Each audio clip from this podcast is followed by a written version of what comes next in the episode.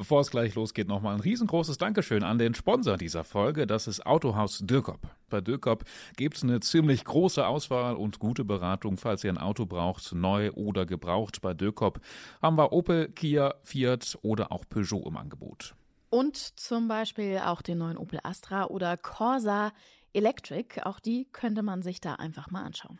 Autohaus Dürkop gibt es zweimal in Braunschweig, aber auch online zu finden unter www.dürkop.de mit UE geschrieben. Da könnt ihr zum Beispiel auch bequem Probefahrten vereinbaren. Also vielen Dank an Autohaus Dürkop. So, hi und herzlich willkommen zu 5 nach 5, eurem Nachrichtenpodcast der Braunschweiger Zeitung. Hier sind Lukas und Christina und das sind die Themen heute. Neue Details im Mafia-Fall in Schwöper. Braunschweig könnte bald mit Exkrementen heizen. Und ein Wolfsburger Influencer startet bei Insta durch und zwar mit Fleischvideos. Ja, wir haben ja gestern schon so ein bisschen drüber gesprochen, ähm, heute trotzdem nochmal. Wir stellen uns die Frage, ist unsere Region der Zufluchtsort für die italienische Mafia? Man könnte es zumindest vermuten. Wir haben ja gestern ähm, über diese verrückte Festnahme aus Wölpa im Kreis Gifhorn gesprochen. Da ist ein hochgefährlicher Mann aus Italien festgenommen worden.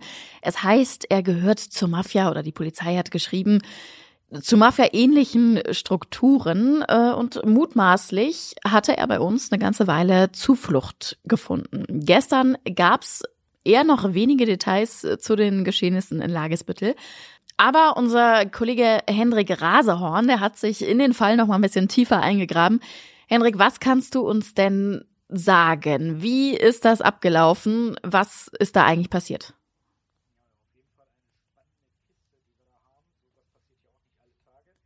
Ähm, ja, tatsächlich ein, ein Mafia-Verdächtiger, so muss man es ja erstmal bezeichnen, äh, der Mitte Juli in Italien die Flucht angetreten hat, hat sich anscheinend äh, bei uns äh, in der Region abgesetzt und wurde äh, vergangene Woche Donnerstagabend äh, festgenommen. Äh, interessanterweise auf dem Parkplatz einer Pizzeria, tja, wo will man anscheinend italienische Mafia-Verdächtige sonst festnehmen.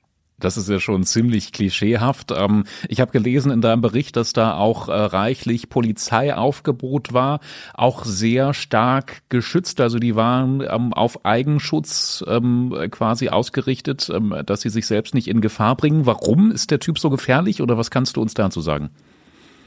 Ja, das waren also die, die Festnahme durchgeführt haben. Das waren die Zielfander der Zentralen Kriminalinspektion Braunschweig. Das sind also wirklich Spezialisten, die äh, bei solchen Festnahmen äh, äh dann äh, äh, tätig sind. Ja, und man weiß ja natürlich nie, wie so ein Mann in so einer Situation, zumal auf der Flucht und der auch als hochgefährlich gilt, man weiß ja nicht, wie der reagiert. Wie hat man ihn denn dann gefunden? Also wie lief das ab? Wurde er lange ausgespäht? Was hat ihn dann letztendlich verraten? vielleicht auch? Ähm, er soll tatsächlich an seinen Tätowierungen dann schlussendlich äh, äh, identifiziert worden sein. Das Ganze wurde dann auch äh, nicht nur äh, durch das ZKI, sondern dann vor allen Dingen durch italienische Behörden dann bestätigt. Die waren da auch in die Festnahme mit eingebunden und haben dann gesagt, jawohl, das ist er.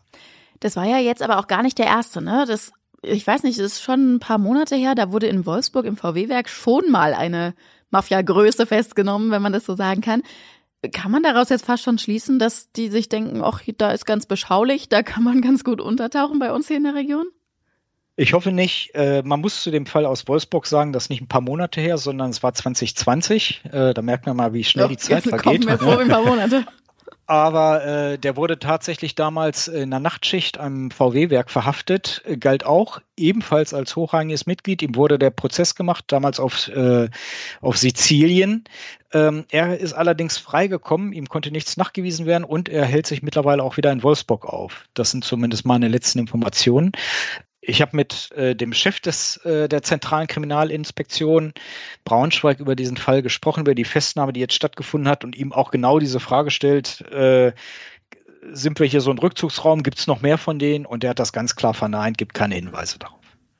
Danke dir, Henrik. Du bist ähm, aber noch an einem anderen spannenden Thema dran, wo wir noch mal kurz drüber sprechen wollen. Und zwar geht es um das ominöse Autohaus Pilarski in Helmstedt. Da haben wir schon oft drüber gesprochen und auf braunschweigerzeitung.de berichtet. Wir erinnern uns, der Autohändler, der sich mit Autos und Geld aus dem Staub gemacht hat und ja viele ähm, Kunden verärgert hat, ähm, die ihm sein Auto anvertraut haben, damit er es verkaufen kann.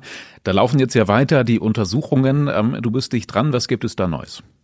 Ja, da hat jetzt am Dienstag die Gläubigerversammlung vor dem Amtsgericht in Wolfsburg stattgefunden. Es gibt äh, insgesamt 60 Gläubiger, die mehr als zwei Millionen Euro an Forderungen angemeldet haben. Äh, zu der Sitzung im Amtsgericht sind nicht ganz so viele angekommen, das waren nur 15, aber ich hatte da auch die Chance, mit einem zu sprechen. Die sind natürlich sauer, denen ist äh, ja, die haben das Auto äh, sozusagen dem Händler in die Hand gedrückt mit dem Auftrag, Verkauf ist für mich. Ja, und das Auto ist futsch, das Geld ist futsch und die stehen da vor Nichts sozusagen, haben den kompletten Schaden. Die Frage ist ja aber auch so ein bisschen, war das jetzt nur der Autohändler selbst oder hingen da am Ende vielleicht doch irgendwie noch mehr drin? Weil das waren ja alles ziemlich krumme Geschäfte und irgendwie will keiner irgendwas von gewusst haben. Das ist die große Frage. Ähm, ich selbst bezweifle es, dass äh, äh, tatsächlich ein einzelner Mann das alles da, was ihm vorgeworfen wird, äh, verursacht haben kann, ohne dass es Mitarbeiter zumindest mitbekommen haben, wenn nicht sogar mitgeholfen haben. Aber was letztendlich wer gemacht hat, das müssen die Ermittlungen zeigen, der Staatsanwaltschaft und der Polizei. Die stehen noch am Anfang. Ähm, bis es zum Prozess kommen könnte, wird sicherlich noch einige Zeit vergehen. Danke dir auf jeden Fall für die ganzen Infos. Wir verlinken euch Hendriks Texte natürlich nochmal in den Show Notes. Da könnt ihr auch ausführlich nochmal nachlesen, wie es in den jeweiligen Fällen weitergeht. Ja, mega gute Idee für nachhaltiges Heizen. In Braunschweig gibt es den Plan, vielleicht bald mit der Wärme von Abwasser Wärme für unsere Wohnungen zu erzeugen. Also quasi mit Exkrementen ähm, oh. die eigene Bude zu heizen. Klingt irgendwie, es klingt ein bisschen eklig, aber ist es ja gar nicht, sondern es ist einfach nur sau clever, finde ich. Das wäre total praktisch, weil jeder sechste Braunschweiger könnte so seine Wohnung heizen. Und es gibt auch schon andere Städte, wo das funktioniert. Wien zum Beispiel. Da wird nämlich äh, Restwärme aus dem Abwasser einer Kläranlage genutzt und damit wird viel ein Großteil der Stadt eben geheizt. Ja, super gut. Und so ungefähr könnte das möglicherweise auch in Braunschweig funktionieren. Wir müssen das ähm, uns ungefähr so vorstellen, dass Abwasser ja zum einen eine gewisse Wärme hat und mit Wärmetauschern oder so könnte man dann diese Wärme wiederum in Energie umwandeln, die dann über Fernwärmeleitungen in unseren Wohnungen beziehungsweise in den Wohnungen der Stadt Braunschweig ankommen kann. Besonders attraktiv sind zum Beispiel aber auch Abwasserleitungen mit Gefäß Fälle, die könnte man wohl besonders gut zur Energiegewinnung nutzen. Ich glaube eben, wenn es abschüssig, abschüssig ist, kann man da, ja vielleicht sogar, da bin ich mir jetzt nicht ganz sicher, ob man da dann noch Turbinen anschließen kann oder sowas. Ne? Also eigentlich dachte ich erst, es ist die Wärme, die genutzt wird. Aber ich meine, wenn das runterfließt, dann kann man da ja irgendwie auch. Das darf aber auch nicht verstopfen, ne? Die Turbine dann. Stimmt, ja. Also, das ist ein Ausschlusskriterium. Wir sind nicht so tief drin im Thema und es gibt auch noch ein paar Hürden. Aber es wurde auf jeden Fall jetzt schon mal untersucht, wo sich so eine Wärmegewinnung aus Abwasser denn lohnen könnte. Und den Bericht mit allen Details, den findet ihr natürlich auf braunschweigerzeitung.de slash 5 nach 5. Ähm, und ich würde sagen, wir, wir, wir recherchieren dann nochmal, wie das mit den Turbinen ist. Ja, ich kann mir schon so richtig gut vorstellen, dass so manchem sicherlich das Wasser im Munde zusammenläuft, wenn man sich durch dieses Instagram-Profil scrollt durch das Instagram-Profil von Cedric Andrade Noguera. Da geht es um Fleisch- und Grillspezialitäten. Ähm, auf jedem einzelnen Post sieht man viel Rot und ziemlich viel Fleisch. Ähm, ja, so klassisch, wie man sich das vorstellen könnte. Man sieht dann so ein Messer, was so ganz langsam durch das Fleisch schneidet und dann trennen sich die Fasern und es läuft Saft raus. Blut. Wenn ihr jetzt Lukas Gesicht sehen könntet, uns beide kann man damit nämlich gar nicht so sehr locken. Äh, wir sind nicht so die Fleischfans.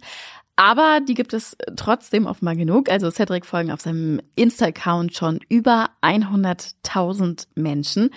Grillaholic nennt er sich da und äh, er teilt eben Tipps rund ums Grillen, wie man das perfekte Pulled Pork zubereitet und so weiter. Also alles, was das Fleischherz quasi begehrt. Ja, Cedric ist gebürtiger Gifhorner, lebt jetzt aber in Felbke und arbeitet eigentlich hauptberuflich in der Automobilindustrie und betreibt aber eben nebenher seinen Instagram-Account Grillaholic mit ein bisschen Unterstützung von seiner Frau, hat er erzählt.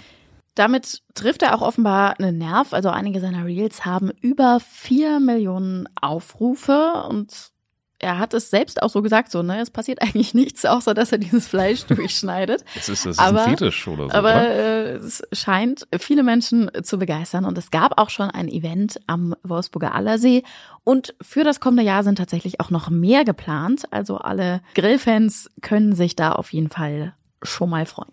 Ja, ich schaue mir hier gerade noch mal so ein paar Videos an. Es ist halt wirklich nicht viel mehr, ne? Also er schneidet einfach nur Fleisch. Hier in dem Video, was ich gerade schaue, Smoked Steak. Scheint also was ganz Besonderes zu sein. Dann drückt er das noch so ein bisschen zusammen, sodass da noch Flüssigkeit rauskommt. Ja, Ja. er hat, er hat erzählt, äh, ein Video, da passierte nichts, außer dass er es durchgeschnitten hat, dieses Fleisch. Er hat irgendwie fast, fast eine Million Likes drauf gekriegt. Die Geschichten aus dem Leben eines Grillfluencers könnt ihr nochmal bei uns auf unserer Homepage nachlesen. Das Interview mit Cedric verlinken wir euch. Und das war heute sonst noch wichtig. Zuckerhaus heute Morgen auch bei uns in der Region. Das eigentliche Problem, das lag in Hannover bzw. Wunsdorf. Da war in der Nacht eine Oberleitung runtergefallen. Deswegen musste die Strecke komplett gesperrt werden und entsprechend eben auch alle Züge in Richtung NRW umgeleitet werden, sind ausgefallen. Naja, man kennt es. Ja, das hatte dann natürlich auch Auswirkungen auf den Zugverkehr hier bei uns. Die Züge hatten teilweise echt schon große Verspätungen, egal ob jetzt von Braunschweig nach Hannover oder auch von Wolfsburg in Richtung Berlin. Und ja, auch jetzt, ähm, wo wir aufnehmen, hat sich das alles noch nicht so ganz wieder eingependelt. Also wenn ihr noch unterwegs seid, lieber mal eure Verbindungen checken. Die Wolfsburg-App bekommt neue Funktionen. Also zuallererst erstmal, ja, es gibt so eine App. Äh, das haben wir heute, äh, glaube ich, als meiste Reaktion auf unseren Instagram-Post gekriegt. Ja, es gibt eine ähm, Wolfsburg-App, die ist offenbar noch nicht so ganz so bekannt, aber vielleicht ja jetzt mit den neuen Funktionen. Ja, demnächst bekommt ihr in dieser App nämlich auch Echtzeitdaten zu den Wolfsburger Bussen oder aktuelle Informationen über Baustellen und ja, andere Dinge. Ganz günstig ist diese App übrigens nicht. Das kostet die Stadt fast eine Million Euro. Ein Großteil läuft aber über Fördergelder. Ich finde das irgendwie total spannend, dass alle dafür Geld ausgeben und dann meinen, das ist das nächste große Ding. Hast du die Braunschweig-App auf deinem Handy? Wusstest du, dass es eine gibt? Ich, ja, Wobei ich weiß noch nicht mal, ob das äh, die offizielle Braunschweig-App ist. Löwenbündel heißt die. Ich weiß gar nicht, ob das. es ist ähnlich wie mit der Wolfsburger App. Also das war halt in Wolfsburg auch Thema irgendwie, dass da viele Sachen nicht so ganz aktuell sind und ja, die muss man dann eben auch es aktuell gibt halten. keine Veranstaltungstipps. Der Mehrwert ist so, geht so. Hm. Und auch nicht so sexy in der Benutzung. Ne? Also wenn man Ja. hier jetzt auch, ich meine, also ich schaue auch eh immer, wenn ich, wenn es um Busse geht und ÖPNV in der Bahn-App, ne, und dann brauche ich nicht noch eine Stadt-App. Naja. Es gibt sie aber immer. Auf Braunschweig kommt die nächste Hammerbaustelle zu. Im Braunschweiger Norden soll es einen neuen, sicheren Überweg für Radfahrer geben. Am Wendentor, also da in Richtung Uni, soll eine Ampel gebaut werden. Das war auch schon bekannt. Neu ist jetzt allerdings, dass diese Ampel erst 2025 kommt und das dann eben auch direkt eine Großbaustelle wird. Wenn man da nämlich schon baut, dann werden auch gleich die Bahnschienen auf der Ecke da neu gemacht und das wird dann natürlich auch ein bisschen aufwendiger. Sprich, man braucht auf jeden Fall Schienenersatzverkehr, Umleitungen und, und, und. Und es bleibt dann tatsächlich auch nicht die einzige Baustelle. Auch auf der Zellerstraße soll eine Ampel für Radfahrer entstehen, also Richtung Stadt, da kurz nach der Okerbrücke. Also auch da müssen wir 2025 mit einer echten Großbaustelle rechnen. So, und zum Schluss haben wir noch einen kleinen Events-Tipp für euch. Wir veranstalten nämlich den allerersten KI-Kongress überhaupt in Braunschweig. Also wenn ihr euch über die Zukunft von künstlicher Intelligenz interessiert, wie nutzen wir ChatGPT, wie verändern sich Social Media durch KI und, und, und, dann checkt mal den KI-Kongress Brunsdiga ab. Der findet am 5. Oktober in der Maschinenhalle des Steigenberger Hotels statt. Es gibt noch ein paar letzte Tickets. Alle Infos verlinken wir euch. Damit sind wir am Ende der heutigen Folge angekommen. Uns bleibt noch zu sagen, schönen Feierabend euch und ihr wisst, ihr könnt euch jederzeit melden, entweder an die WhatsApp-Nummer in den Shownotes oder ihr schreibt eine Mail an 5 nach 5 at funkemedien.de. Würden wir uns sehr drüber freuen. Ansonsten bis morgen. Tschüss. Tschüssi!